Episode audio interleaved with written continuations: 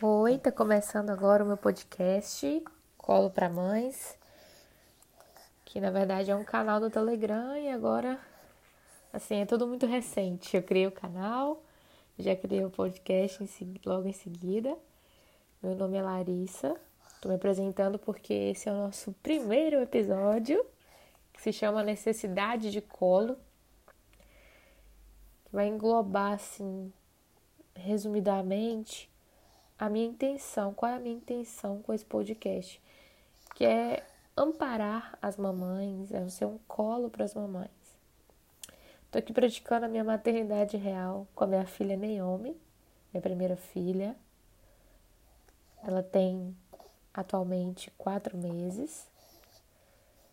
E eu vou falar agora um pouco sobre quando a gente, né, como como a gente precisa se cuidar também e tirar um pouco o foco das crianças, né? Lógico que eles são prioridade, enfim. Mas é, quando a gente se torna mãe, nós passamos a priorizar nossos filhos, principalmente nos primeiros meses, porque os primeiros meses, né, somado ao tempo da gestação, é o momento em que a gente está se preparando para receber ali uma criança, ou crianças, no caso de, de mamães que têm mais de um bebê de uma vez, que é meu sonho, gente. Ai, enfim. E quando a gente está se preparando, é, a gente a nossa tendência, né, é, é fazer muitas pesquisas e tal, e aí a gente acaba focando muito no, nos bebês. E aí o bebê passa a ser o centro das atenções. E a mãe acaba sendo meio que esquecida, porque é, chegou uma criança, chegou um ser humano novo, né? Um bebê. Então a gente passa a ser vista como super-heroína e, e subentende-se que agora nós aguentamos tudo e não precisamos de tanta ajuda assim. Afinal de contas, nós nascemos para ser mãe, né? Porque biologicamente falando, o corpo da mulher já é preparado para isso. Então as pessoas prestam mais atenção na criança e acabam esquecendo a gente, deixando a gente um pouquinho de lado. E é aí que a solidão entra em cena. Mas esse assunto eu vou deixar para um próximo episódio? Para falar um pouco mais a fundo sobre esse tema. É, e aí nós somos bombardeados de dicas e informações sobre como cuidar dos bebês. E nós não vemos tantos conteúdos né, na mesma proporção que se preocupem também conosco. E para uma mãe cuidar bem de seu filho, ela precisa cuidar bem de si mesma, primeiramente.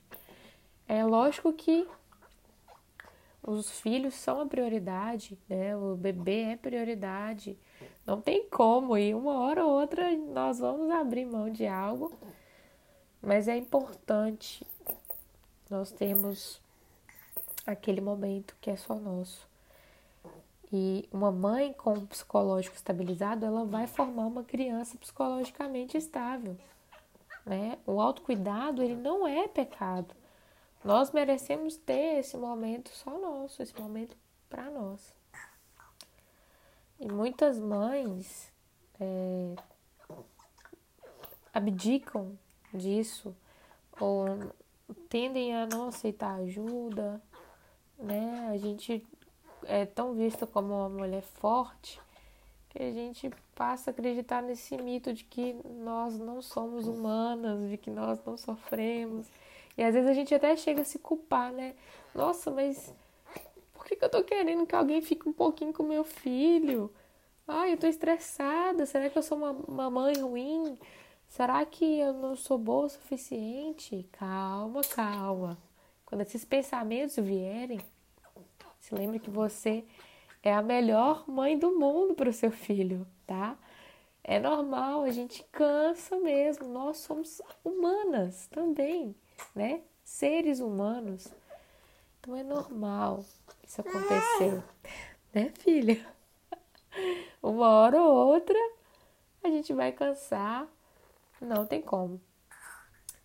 E muitas mães, né, como eu estava falando, elas acabam esquecendo de si mesmas. E eu sei que maternidade é sinônimo, sim, de serviço em amor, no sentido de servir o nosso próximo. E nesse caso, o nosso próximo são os nossos filhos. Entretanto, é, deve haver um equilíbrio, né?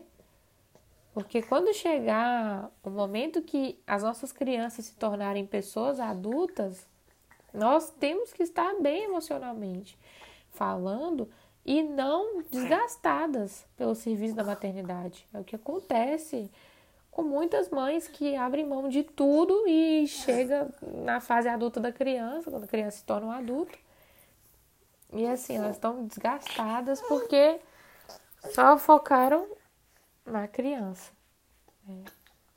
Por isso que nós não podemos deixar de aceitar ajuda. Então, não deixe de aceitar ajuda se você é mãe de, de neném pequeno como eu.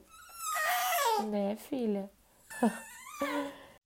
Aceite a ajuda, né, dos seus familiares, das suas amigas, das pessoas que estão ao seu redor e pessoas de confiança Fala para elas que você não tá bem, que você precisa sair, que você precisa bater um papo, né? Mostra que você precisa de ajuda, porque muitas vezes as pessoas vão achar que não, mas a gente tá precisando, né?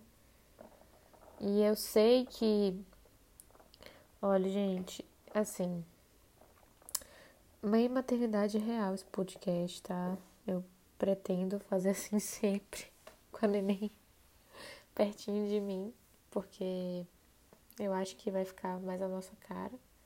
Então, se tiver algumas interrupções, vocês já sabem que a pessoinha aqui está do meu lado. E agora ela estava fazendo cocô. Se saiu barulho, eu não sei. Vamos continuando. Ser mãe exige um pouco da gente mesmo. Mas não veja essa missão como um fardo meio a todas essas novas sensações, ou não tão novas assim para as mães de filhos maiores, lembre-se do privilégio que é ser mãe, que é ter gerado outra vida. E lembre-se também que há um Deus que renova forças, que capacita e que te abraça através do Santo Espírito. Quando você se sentir sozinha, ora como você conseguir, fala com Deus, porque Ele te ouve. Eu gosto muito de ler salmos nos dias difíceis. Eles são sempre reconfortantes e, e podem ser usados como oração. Quando a inspiração falta, os salmos são uma ótima oração. então não se esqueça que você é amada. Você é amada. E eu espero que né, um pouquinho dessa mensagem possa te trazer conforto, você saber que tem uma mãe aqui que te entende. E